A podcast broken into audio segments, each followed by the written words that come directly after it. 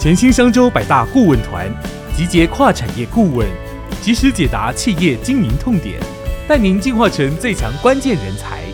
以下是来自商周百大顾问直播的精华内容。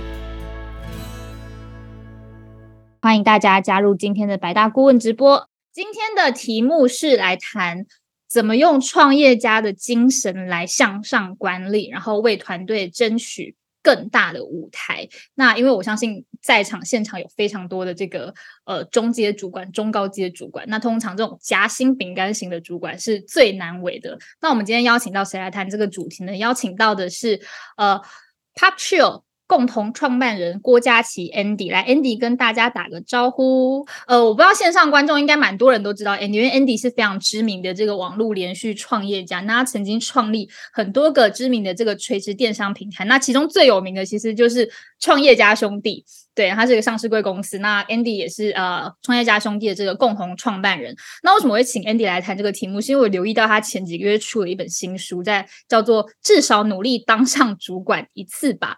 对他其实就是告诉你一个，他比较像是一个职涯的一个一个书啦。然后呃，我后来觉得说，我我看那个内容会觉得他比较是否那种可能呃。可能初入职涯的工作，初入职场的工作者，或是你工作了几年，比较好像不是那种 CEO level 型的非常高阶主管会想要看的书。但是其实呢，我后来觉得，因为向上主向上管理这个议题，是我们每次在做百大的时候，呃，大家留言问题都会。问这个类型，就是哎，我的老板就是不支持我，因为我们就做很多那种变革管理的题目嘛，就是告诉大家怎么做，怎么带领团队转型啊等等。但是其实我知道现场非常多，他其实可能只要你不是最上面的那个老板，你永远都会碰到向上管理的问题，你永远都是觉得说老板不支持我，我没办法争取资源，我该怎么办？所以我觉得这个是我们做节目两年以来我一直看到的一个痛点。那非常高兴今天有机会邀请 Andy 来分享这样子的一个议题。那请 Andy 分享之前呢，先来分享这次百大调查局的这个调查的结果，大家三题问。题第一个是在进行团队变革的时候，你最常遇到的困境是什么？那一个是下属没办法接受，一个是上级不支持。那其实可以明显看到，大家都是碰到同步碰到两个困境。最多人回答就是以上皆是。好，第二个问题，你认为新任主管应该要怎么做？第一个是积极推动变革，迅速改变现有的状况；第二个是稳定现况，深入了解团队是最重要的。那呃，九成的人都选红色这个稳定现况，只有一成的人觉得他要积极的推动变革。那 Andy 的答案是稳定现况，但是你要做 quick win。那待会他会教大家怎么做 quick win，怎么做一些小胜利这样子。好，第三个，你觉得向上管理最难的是什么呢？好，最多人回答就是绿色这一块，获得老板或上级主管给予你空间跟信任。那可以知道这个就是大家普遍的一个痛点。好，那接下来我们就把时间交给 Andy。好哦，大家好，很高兴可以有这个机会分享哦。那当一个夹心饼干的主管，或者说当所有的主管，其实都非常的难哦。我觉得没有人天生是适合当主管的，尤其是新任主管，你都需要一个很长的，大概三个月的阵痛期。好，那我们就开始哦。好，那我自己个人的话，除了在创业有蛮长的经验以外，就像大多数的人刚开始毕业之后，我是进入一家大公司哦，在美国的大公司叫做 Oracle 哦，中文叫甲骨文。好，那在甲骨文这个公司，它是一个五万个人的大组织。那我之后又到了雅虎哦，在美国的雅虎也是个好几千人的组织。从大组织到后来跳到自己创业，我觉得解答了很多我以前在过去对于大组织的一些问题哦，在大组织里面。我每天想的就是准时下班哦。说真的，我当时是这样想的。我每天设了一个闹钟哦，我希望时间到的时候，我就可以准时回家。好，那在大组织里面，我想的是把工作做好。我想的是我的那个工作的框架里面，我要怎么把事情做到一百分。好，那做到一百分之后，其他的事情就仿佛都跟我无关哦。好，但是这几年自己创业之后，发现。这个世界或者商业的世界跟我想象的很不一样哦，在整个商业的世界，我看到的是要怎么活下来哦。那活下来并不代表说每一个职责里面的人把事情做好，公司就可以活下来。所以它这两者间还是有一些差异哦。那我在大组织里面的时候，我想象的是怎么往上爬，但是当时有很多的迷惘，很多没有被解答的事情。其实，在自己创业当老板之后，慢慢的得到了一些解答，我就知道，哎，其实我以前想的有一些跟实际的地方不太吻合哦。好，那我们看下去哦。好，那我当时呢，其实有一天最震撼的是，我打开了公司的组织图哦。如果你在大的公司工作，你可能也会看到，呃，就是有这样的组织图哦。当时是二十六岁的我，其实是一个职场的菜鸟。但是我打开组织图，吓了真的很大一跳哦。就是我发现，哦，原来 CEO 离我这么遥远哦，CEO 离我有七成这么远哦。就是 CEO 是我的老板的老板的老板的老板的老板的老板的老板，哇，真的是念很长这样子。那 CEO 离我这么远，那我要怎么升上去？我当时就想说，如果我每几年可以往上爬升一阶，有一天我也许就可以到一个比较高的位置。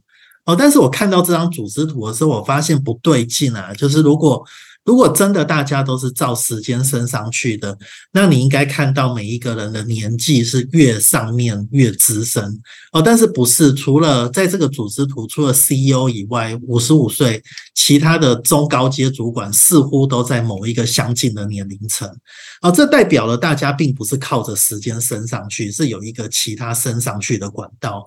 那最让我觉得奇怪的是，我的老板的老板的老板，如果你看他只有二十五岁，还比我当时小一岁，呃，小我一岁的人竟然管了一个两百个人的团队哦。那他的 title 挂的是 Director of Engineering，我当时觉得非常的困惑，这个困惑让我开始有这样的兴趣，我要去请教很多人，我要看我要怎么在职场上爬上去，所以我请教了很多人。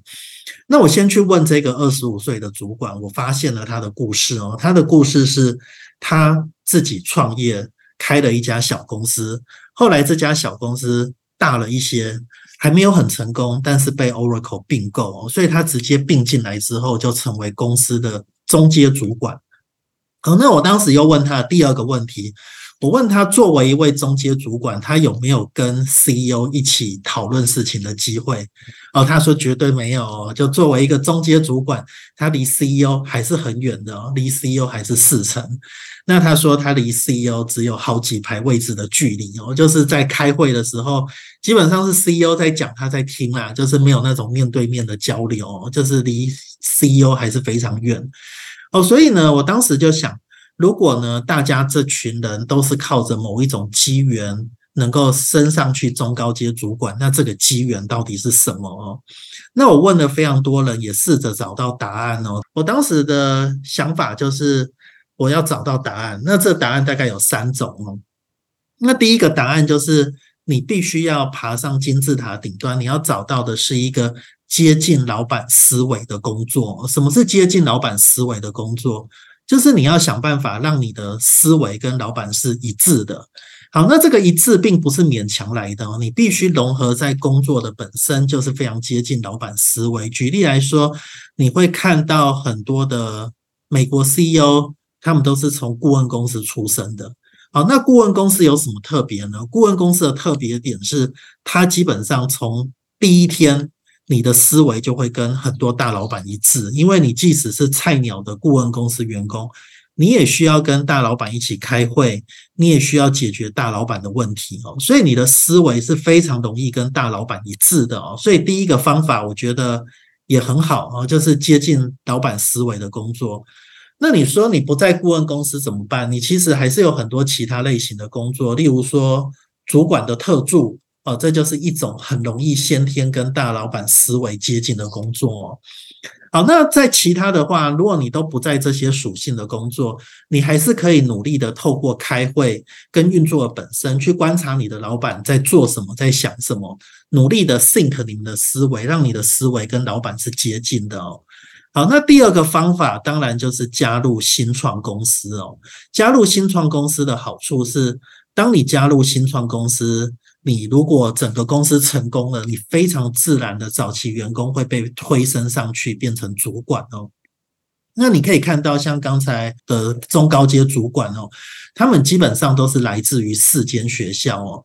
那这四间学校有什么特别？也没什么特别，他们就是校友。学长学姐学弟学妹很强的 networking 的关系哦，所以他们在早期把这些人一连串的加入这个新创公司哦，但是当整个公司成功之后，他们就被推上去变成中阶主管，变成高阶主管。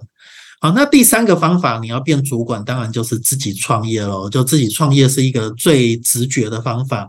这个金字塔你就在顶端嘛，虽然金字塔很小，只有你一个人哦，但是当整个组织成功之后。整个组织金字塔往下涨的时候，你自然就变成最高的决策者。好，那我这几年创业，其实观察周边的人啊，你能够比较快速的爬升，大概都是这三个方法之一哦。那你说有没有人从基层从总机做到 CEO？当然有哦，但是那是少数中的少数。哦，多数的人大致上是靠着这三个方法爬升比较快上去哦。那只有极少数比例的人是从基层往上爬上去的哦。好，那全天下你要先理解到一件事情，就是老板都是一个一台效益计算机哦。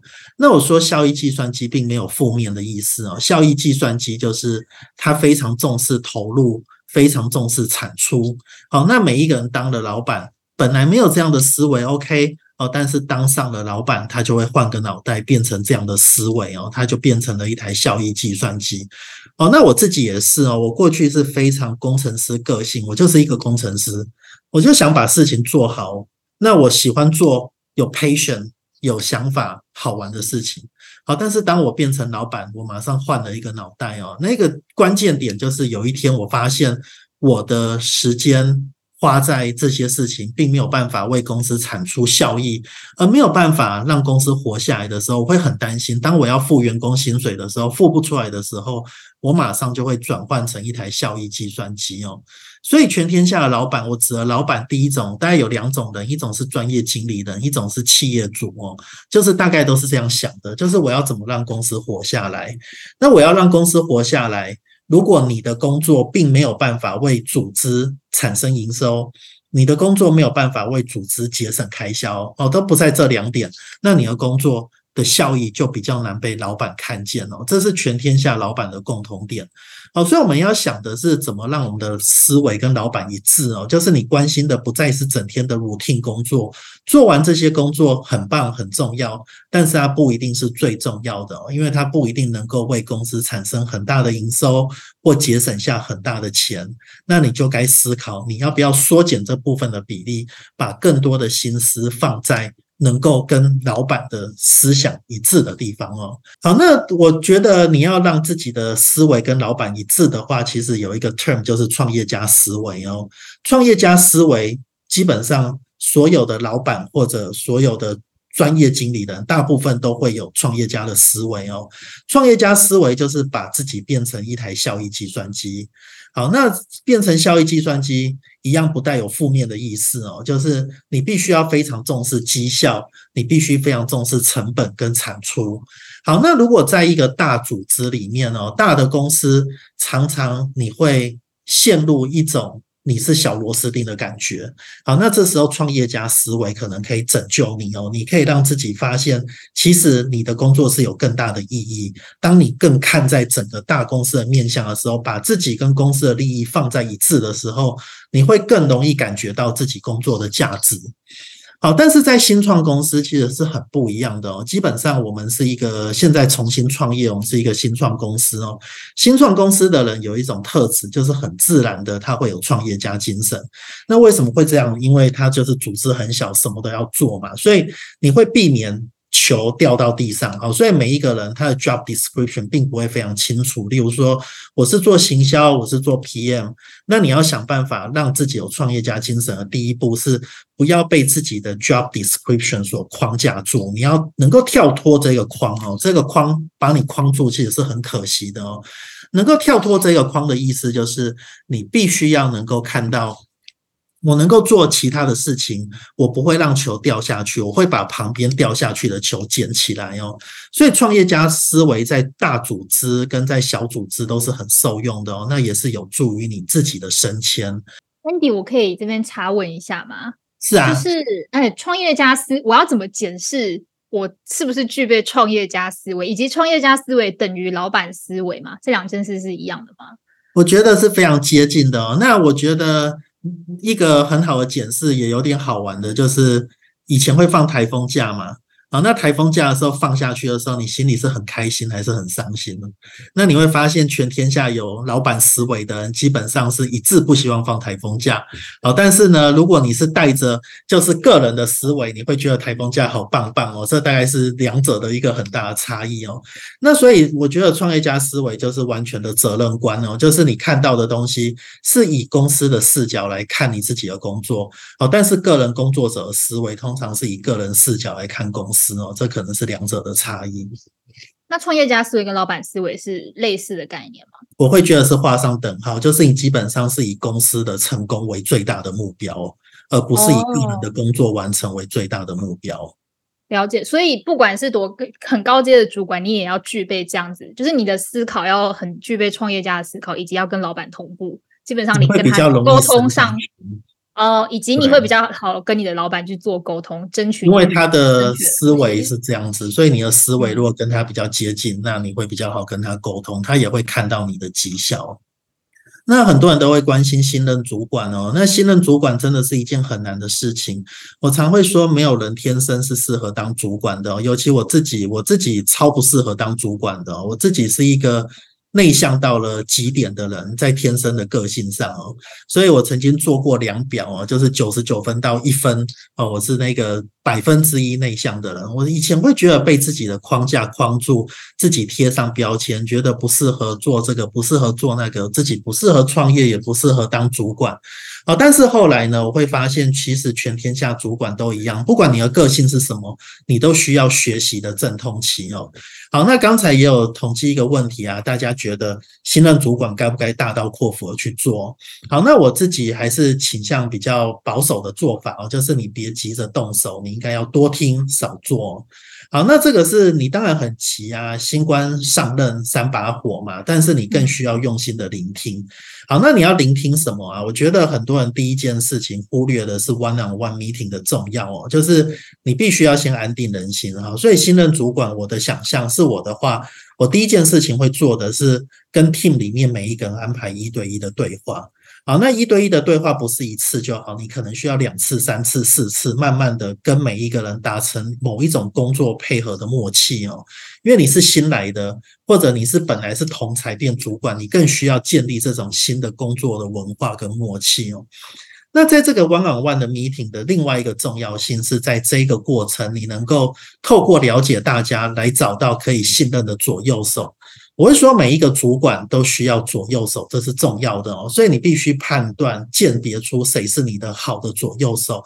那未来的话，他是可以帮你承担、帮你做事的人哦。Andy，我想问一下哦，你的意思是说，即使假设他管的团队是像你的那个二十五岁主管，他管两百人，你也觉得他应该两百人都做 one？哦，没有没有，你应该跟第一层的人有非常跟你的就是。第一层的 report 的 line 哦，其实就是有非常深度的对话啊。但是你的第二层、第三层，你不能避不见面哦。你跟大家可能要透过一些方法，也是有沟通，你传达出你的新任的新上任以后的管理的想法哦。所以你应该是有层次的，就是你跟你的直属第一层有非常非常密集的沟通。那你的直属第二层，你应该还是要有间接，最少要有面对面讲话，可能不一定 one on one，但是有。会议的沟通，那如直这种，对，直属第三层，你应该透过不管汤后啊，或者透过 offline online 的形式，能够做某一种程度的沟通，所以是有层次的差异上的沟通。了解。那刚上任做这种 one on one 沟通，到底是要里面是要谈，一定要谈一些什么样的内容吗？我觉得谈基本上你。我如果跟 one on one 的沟通，我会谈，呃，你跟我简单描述一下你工作的内容，那你遇到的问题，那你需要的公司资源，以及需要我的协助。那我觉得这个这个是多听少讲啊，就是你多听对方你的部署。能够表达真实他的立场。那第一次 one on one，他可能会很害怕，他可能不敢告诉你真话。但是你可能要透过两次、三次、三四次，能够让他看到，其实你是非常 open minded，而且不带 judgment 的跟他做这些谈话，可能会好一些。好，那我觉得新任主管你要在做的是建立一些 quick win 呢，就是快赢。好，那什么是快赢？快赢就是你很快的做一些事情，让大家看到，让大家看到你是聪明的，你是来解决问题的，你不是站着这个主管缺不动的。哦，但是这一些东西要很快的被看到。那我常看到的一个可能也算错误，就是很多人他会 aim for 一个很高的目标哦，就是他当主管之后，他会设定一个很高的目标。那这个很大目标是做一个很大的 project，但是这个 project 没有办法马上看到，没有办法马上被检视的东西，大家都是存疑的哦，尤其是来自于一个新上任的人。好，所以我会鼓励大家，你不要急，你要先创造一些快赢哦。那举个例子来说，我们以前有一个很厉害的客服主管哦，那他厉害的地方就是他进来之后，他马上先找大家 one on one 之后，静静的聆听，他会 identify 出有一些问题。有一些是很快可以解决的问题，有一些是很慢才能解的问题。他马上先着手在那一些很快能解决的问题哦。举例来说，他看到的第一个很大的问题是客服的进线问题。客服的进线问题，他看到的是，诶，怎么我们所有的电话都是先分配给客服一，然后呢，等到客服一的满线了，再分派给客服二。客服二满线了，再分派给客服三。那这样的分派方法，客服一不就忙得要死，客服三不就闲得要死嘛？啊所以这是一个不公平的分派啊。那这个其实呢，在所有的组织都有这些问题哦。这个问题就是有一些显而易见，看起来就是。好笨哦，怎么没有人来解决它？那有这么笨的问题存在，大家都不敢相信。但是组织里就是永远永远有一些这样的问题存在哦。那这些问题就是快赢的机会哦，你可以找到一些突破的点，很快的解决这个问题。那马上去问同事说：“诶，为什么要这样子分派呢？”同事就说：“因为我们以前的 IT 啊有某些限制啊，所以他们说谁说只能这样子。好，那只能这样子，但是这是好久以前的故事啊，所以他马上就。”立马去跟 IT 部门沟通，诶，发现这根本不是一个问题啊，马上就解掉我们的工作 loading 是可以平均分配，这是一个很直觉的事情。好，但是呢，他创造了这件事情之后，这么简单的事情调整了之后，客服一二三都很高兴，就觉得对啊，你帮我们解决了问题。好，那以后不会有人太忙，有人不会太闲。好，那这么接。直觉的问题被解决了之后，大家就会觉得，哎，你好像可以做一些事情，你好像 credibility 被建立起来。好，那你不能只建立一个快银，你要建立很多个快银，而且这些快银是要被部署看到，要被主管看到，而且当有掌声的时候，你要离得远远的，就大家说，哦，你好厉害，解决了这样的事情，你要把功劳归给别人哦。那这时候你可以从一些很短暂的一些绩效表现，让你的主管看到，也让你的部署看到，让你的同才看到，那你的 credit 被建立之后，你再来想一些。比较大、比较伟大的改革，那会好很多。哦。所以你可以仔细思考你的流程有没有一些是可以很快的改善，那让大家工作变得比较轻松、变得比较简单、不复杂的。那再来想一些比较大的目标，这样子。哦，所以小到比如说公文流程的改善、报账报账流程的改善，或请假制度的改善，这都可以吗？我觉得是的，我觉得大家会看到的，就是尤其跟大家手上有关的。你如果一开始就 aim for 一个很大的目标，但是大家会充满了问号，就是这件事情可行吗？我做得到吗？你做得到吗？大家不知道啊。但是你以一个日常生活中大家都可以看到的流程来做目标，可能是比较容易的。了解好，所以总结就是九十天上刚上任主管，九十天内第一个。多跟部署沟通，多听少做，大量的沟通，然后用听的这样。然后第二个，那个少做的部分可以选快赢的这种小地方开始做，而不要一下就说销售额提高五成这种。对对对，那会比较容易。OK。好，那很多人会说，那向上管理啊很重要嘛？向上管理就是让老板觉得你是个认真负责的好人。好，但是很多人又会觉得，他不就等于拍马屁吗？那我想解释一下我对这两个 term 的看法哦。我觉得他们是非常接近的。但是向上管理呢，是基本上你带着你的专业，你的意见当然会跟你的老板不同，你应该勇敢的说出来，这是正确的向上管理。那什么是拍马屁？我的想象拍马屁就是你一味的觉得老板好棒棒，老板英明哦，就是你永远当一个老板的支持者，而且没有声音、没有自己意见的支持者，你就是在拍马屁。拍马屁有什么不好啊？拍马屁基本上第一个，你工作的很辛苦，因为你违背了你的专业，你明明知道这不太好、不太对，但是你还是说老板很棒啊。那第二个不好的是，你跟对了一两个。喜欢这样子风格的老板可能会过得很好哦，但是长期来说，我觉得不利于你在职场哦。在职场上，你还是要尊重自己的专业，你的意见必须跟老板不一样，这是对的。但是走出会议室，你必须当一个老板。的决策的支持者，因为他负了最终最大的责任哦。好，所以我会鼓励大家，也鼓励我自己，就是当一个会向上管理，但是不是拍马屁的人哦。你必须要能够忠实的反映自己的声音，你必须要跟老板的意见有不一致的时候，但是当最后的决策出来的时候，你必须支持老板，这是比较对的向上管理。哦，可是假设说这个中介主管他非常的想要推动一些变革，比如说我我一定要导入新的 CRM 系统，随便乱举例，但老板不支持，他觉得现在公司的重点不是 CRM，我们应该要怎么样？就是更多的钱应该要投入在其他地方。那这个时候怎么办？还是要相信老板的，就是你必须要相信老板的决策，因为他是最终决策者，他最后负责哦，所以你必须要要这样做哦。但是就是像也像就是。Harris 提问的哦，就是你要置之死地而后生嘛？我觉得，我觉得你必须，如果你是中阶主管的话，我觉得没有这么惨哦。你必须要提出你的见解，你想要变革哦，但是呢，你不用坚持你的决策到最后，因为你要记得，在组织链里面，他每一层该负的责任是有限的。那最上面的老板负最大的责任。如果他不支持改革，那你真的跟他。搞得不愉快也不好啊，所以你并不用到置之死地，然后跟他对立的程度啊。你可以努力的谏言，努力的建议他哦。但是你要记得，老板永远是老板哦，最终他负了比你大的责任。所以如果你的意见不被接受，你最后顶多就是选择离开这个公司哦。但是你不需要把自己弄到很惨的地方。了解，所以不用什么事情都坚持己见到最后，因为老板老板也不一定永远都是对，也不一定永远都是错的。总之，你就负起你该负的责任，这样是啊。那我觉得横向管理也是重要的，尤其对于我这种人来说，呃，我是一个很不会横向管理的人哦，所以我以前横向管理做到零分，好，但是呢，我的职涯工作可能做到我觉得九十分。那我的 mentor 告诉我说。如果你的横向管理只做到零分，那你真的很不利哦，因为你平均下来可能是不及格的。那我当时觉得很震撼哦，就是呃，原来我必须要去跟别人建立这些关系哦。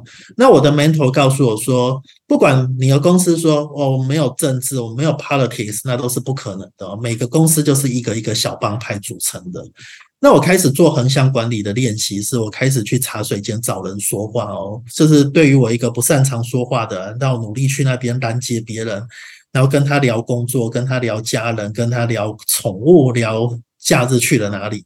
其实蛮辛苦的，但久了就习惯了。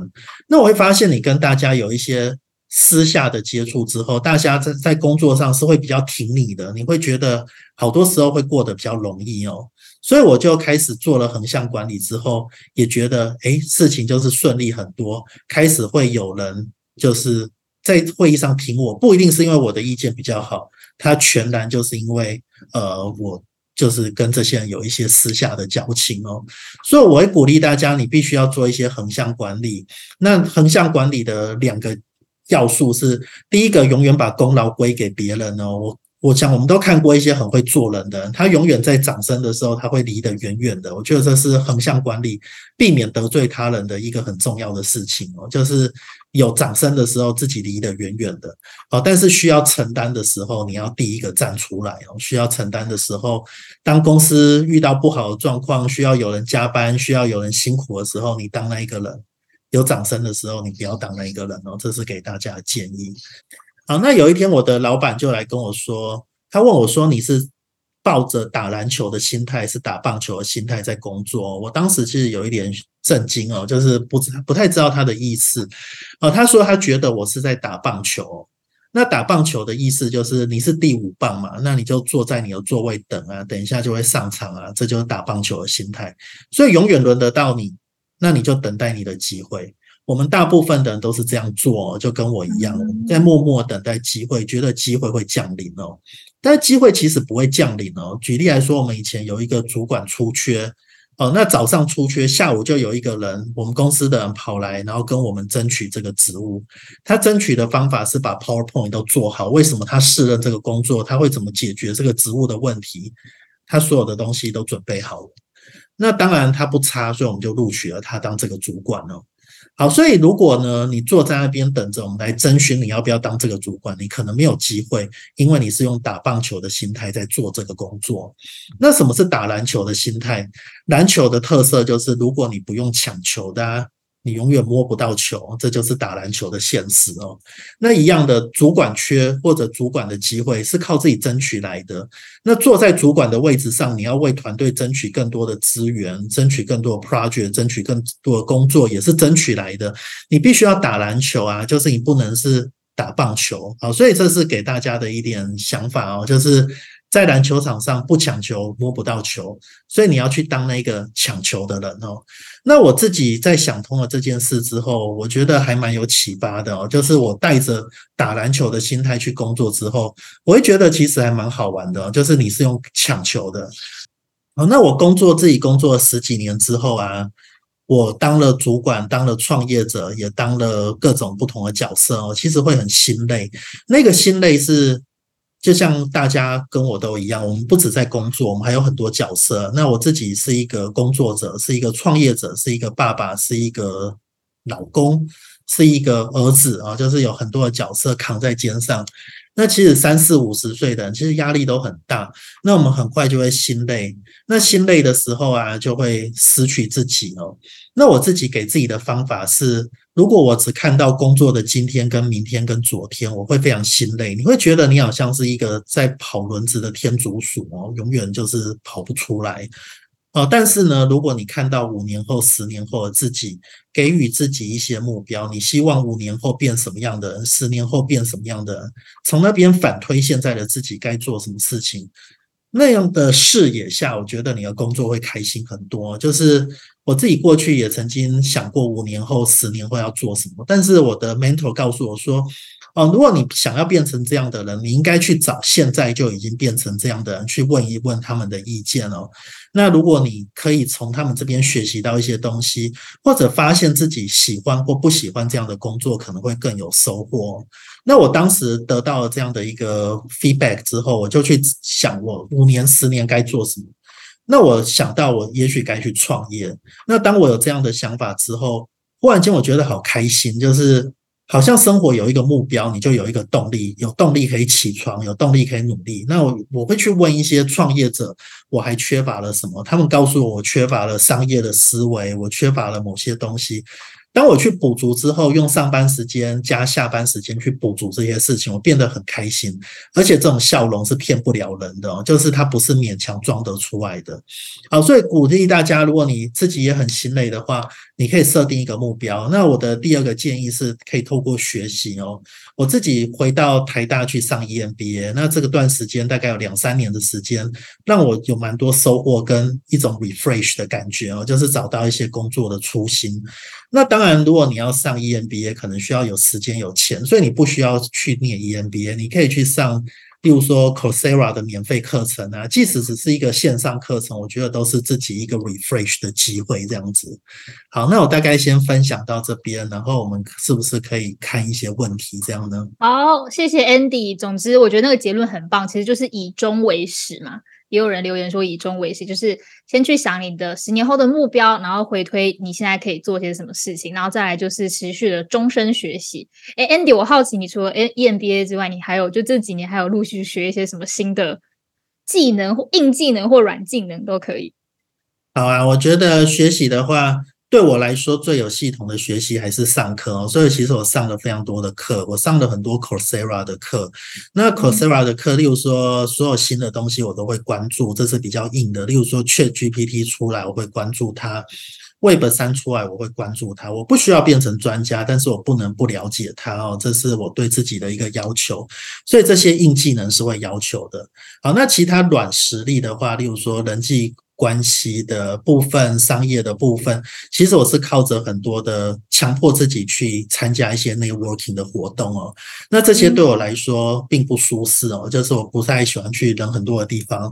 哦，内向型人格，对不对？对对对，就是我 会强迫自己，就是帮自己报名。帮自己报名排满了自己的 calendar，那当我排上去之后，我就强迫自己去参加。那久了会发现舒适圈是会扩大的，就是很多人想象舒适圈好像是一个圈子，我被框在里面，我就没有办法突破这个点啊。但是我会发现，你一次一次往外跨之后，你会更舒适。例举例来说，参加大型活动，我第一次觉得嗯很不想去，很尴尬，但是第二次就好一点，第三次再好一点，那久了之后就可以再找一个更的。挑战去尝试这样子，好，也勉励大家一起来终身的学习，包含每周四一起上百大来学习，然后学习一些新知新趋势。好，那我们接下来开始回答观众的提问。有人问说，要怎么管理比自己年纪大的团队呢？我觉得自己，呃，当你在一个年纪大的团队里面哦，其实你要。第一个，我觉得你要更谦卑哦，就是所有的年纪大的人都讨厌年纪轻的人对他指指点点，这是一定的哦。所以你要表现谦卑，但是同时你必须要知道你是大家的主管，所以你不需要觉得别人年纪大，所以就特别的应该要改变你主管的角色哦。其实主管的角色是一样的哦。你如果想象，呃，例如说。市长或总统，很年轻的总统或市长，他底下也有一大堆一级主管，其实年纪比他大很多。但是年纪并不是职场上最重要的 factor 哦，最重要的 factor 还是能力跟绩效哦。好，所以我觉得你要想象的是，你必须建立自己的自信。那你对别人的沟通跟用语，你要表达。更多的尊重跟谦卑哦，但是除了尊重跟谦卑以外，我觉得在职涯上，你在主管的领导力啊，或领导的方法、管理的方式，其实并没有太多的差异。嗯，好，了解。那有人问说，呃，我觉得问题蛮好的。呃，假设他已经他已经在一个可以接近老板的一个工作环境了，但是又很担心自己是不是不足以胜任，迟迟不敢抢球。我要怎么评估自己能不能抢得到球呢？如果你看这个世界上，大部分的人都是在还没有准备好就要先举手，因为你永远没有办法准备好哦。就是你常常往往你是在一个位置上，你才能学习。你没有当主管，你没有办法学习当主管；你没有创业，你没有办法学习创业哦。所以我鼓励了大家是。呃，你要，如果你今天觉得你是七分，你应该去挑战八九分的工作；如果你今天觉得你是五分，你应该挑战六七分的工作。那你当然不能跨太远，就是例如说。我今天刚到一个公司当总机，那我想要去追求 CEO 的工作，那可能跳级太远，一分到十分。但是你永远要往你上一层去看哦，而且你永远要举手争取。那这个现实是，如果你不举手争取，你的同才也会做同样的事情，那机会会掉到他们的手上。好，所以这是回过头来呼应刚才我说的打篮球跟打棒球的差异。我会想象你应该是要打篮球，你去抢球，你去抢球，当然不保证你会。抢到你不能等到说，哎，我觉得我应该会抢到球再出手。你会看到职业球员不是这样的，即使只有一 percent 的机会会抢到球，他会出手去抢哦。好，但是呢，你就是要做这样的角色，你可能会有比较多的机会。我觉得这是在这个社会上，就是他的现实状况是如此。谢谢。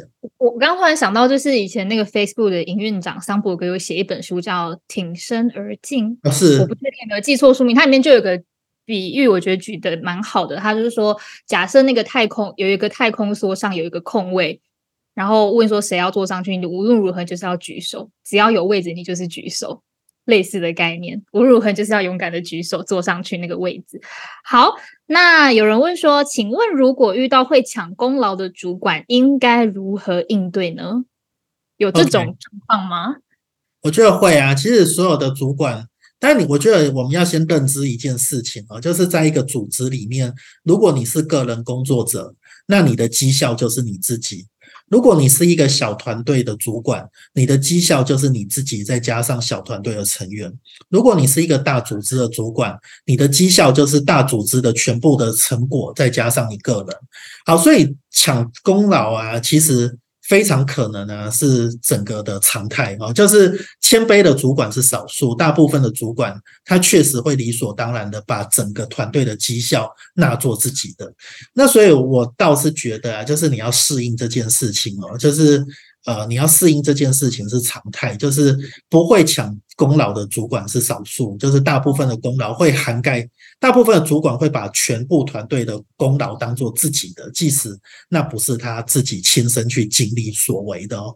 好，但是如果你可以接受这件事情，我觉得你会看开很多。那不然你会发现，你不断的换工作，你换到下一个工作，大概还是会有同样的主管哦。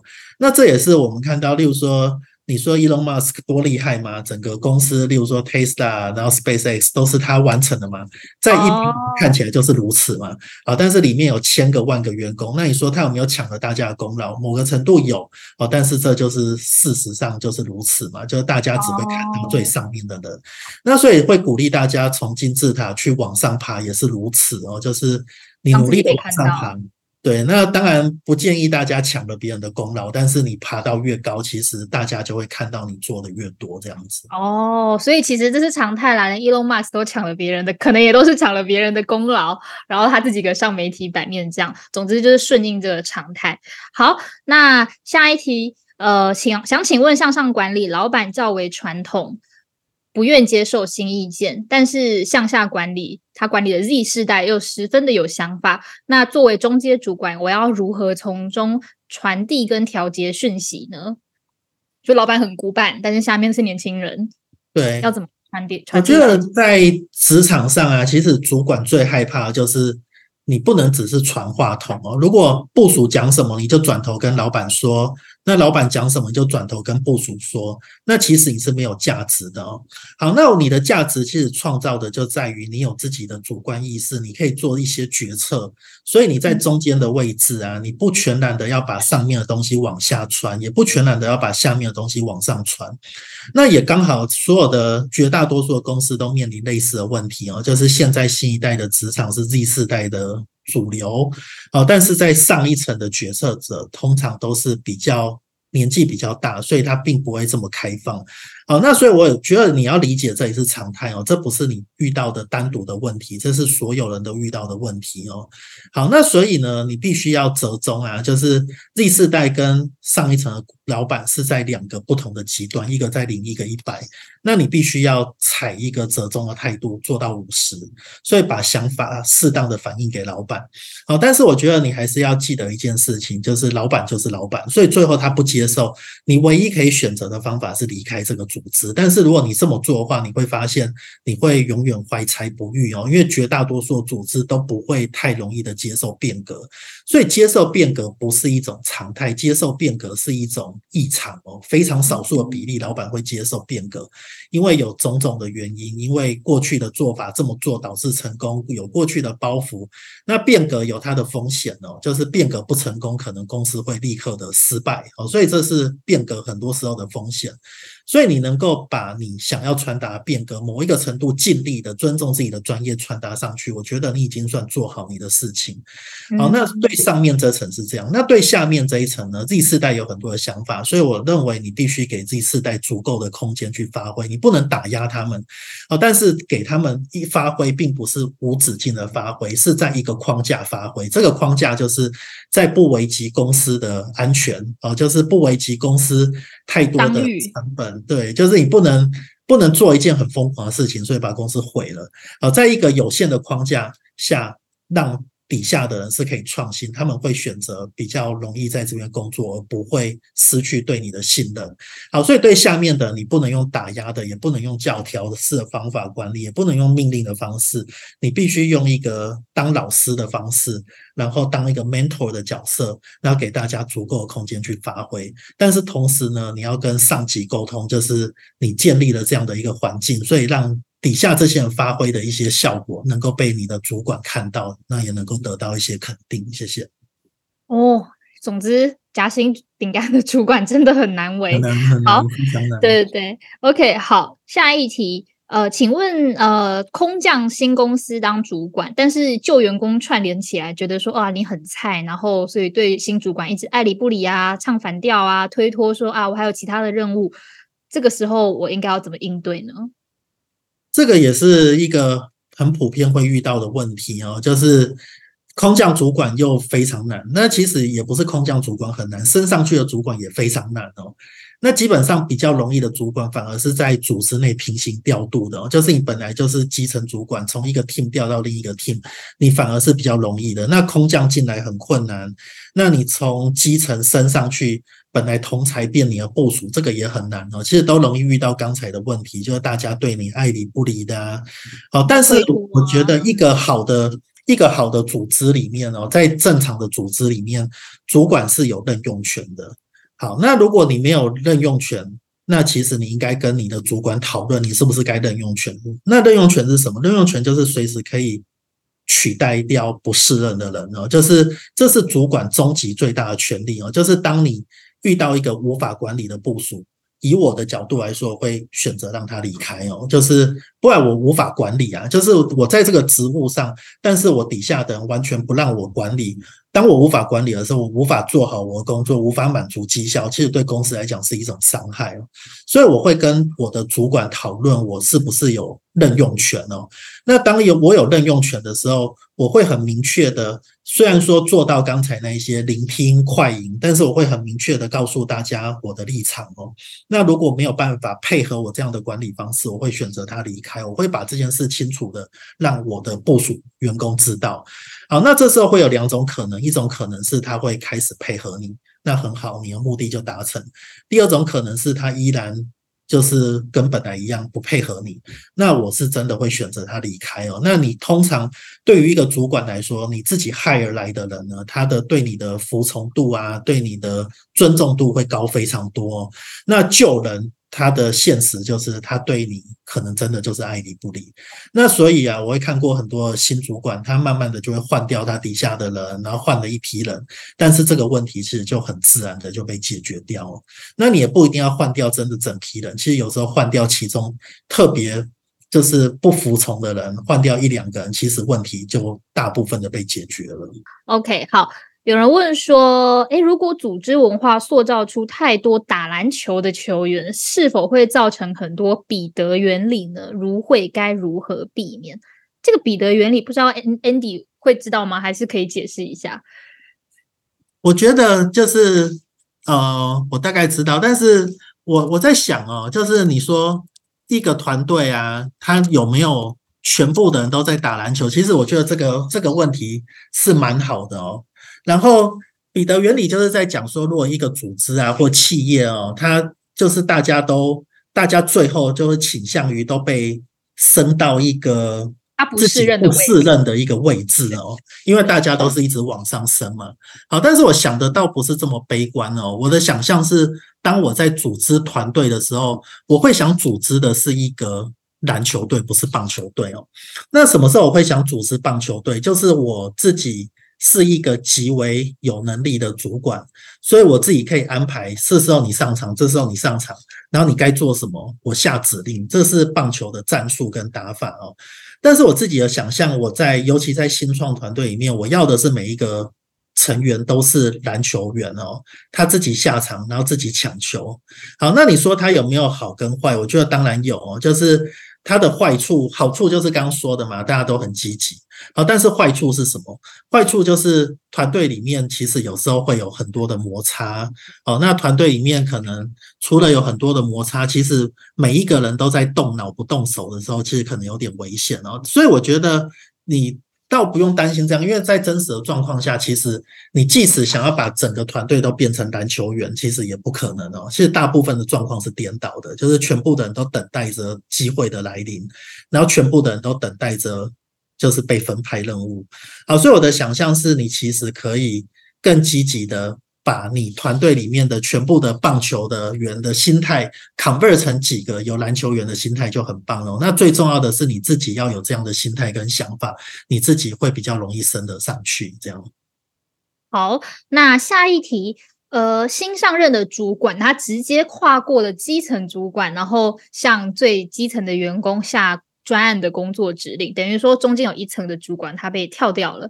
那这个基层主管他完全不知道这件事情，那请问这个时候他应该要向怎么做向上管理呢？就是他需要反映这个状况吗？那要要的话，我应该要怎么沟通？怎么做？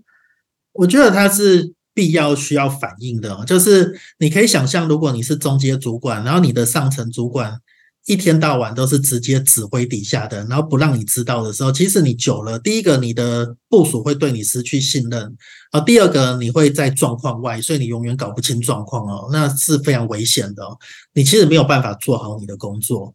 好，但是呢，你要知道，全世界的主管都很喜欢插手哦，就是很细微的事情，即使 CEO。一个公司的 CEO 看到一个很小的细节，看到他管理的门市地上有一张垃圾，他可能也会直接指挥一个最基层的员工，请他去把那边清干净。好，所以跨级指挥并不是问题，问题是你有没有。告知中间的主管哦，所以我认为的是，你如果作为一个中间主管，你发现你的上级常常对你的下级直接指挥，你应该去跟他沟通。但是你跟他沟通了，并不是说以后你要透过我去指挥他，因为这对于公司来说，他会觉得没有效率。你的主管会觉得这样子很浪费时间，那你就只是一个传话筒，A 告诉 B，B 告诉 C，这样没有意思。好，但是你应该要告诉他是，你可以直接对他指挥，但是你不应该要把我。在这个资讯链排除啊，就是你可以直接对他指挥，但是你应该告诉我这件事情，不管事前或事后。那不管 offline 的告诉我，online 的告诉我，但是你不该让我在状况外。那我可以做到的更好的事情是，如果我在状况内的话，我可以帮你继续 monitor 这件事情，继续确保你的指令有被完成。但是当你把我排除在外的时候，那我不止没有办法做好我的工作，我也没有办法 follow up 下去，把你想要的事情完成。啊，所以你必须要沟通的是。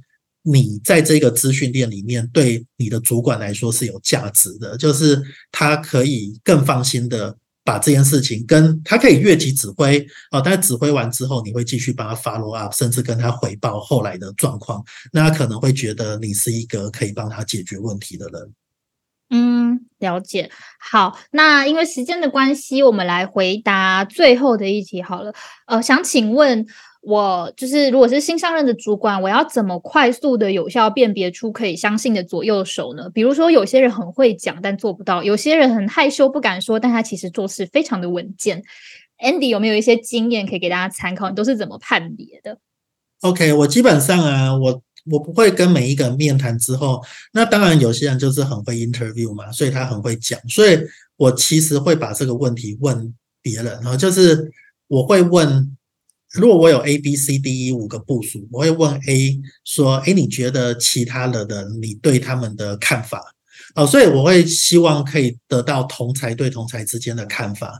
那这种看法通常会比较准确，就是除了你可以对于每一个人的访谈中得到每一个人的直接意见以外，也可以得到每一个人对于其他人的意见。那这种意见通常是比较客观的。哦，了解，所以还是就是三百六十度的回馈就对了。对，是。或是其他部门的观察有需要吗？我觉得是啊，就是你多听多听各种的意见一定是好的，尤其在你刚当主管的前面三个月。好，了解。那再次感谢所有大家今天线上的参与，那也感谢 Andy 今天非常非常精彩的分享，我自己也都收获非常的多。这样子，好，谢谢大家。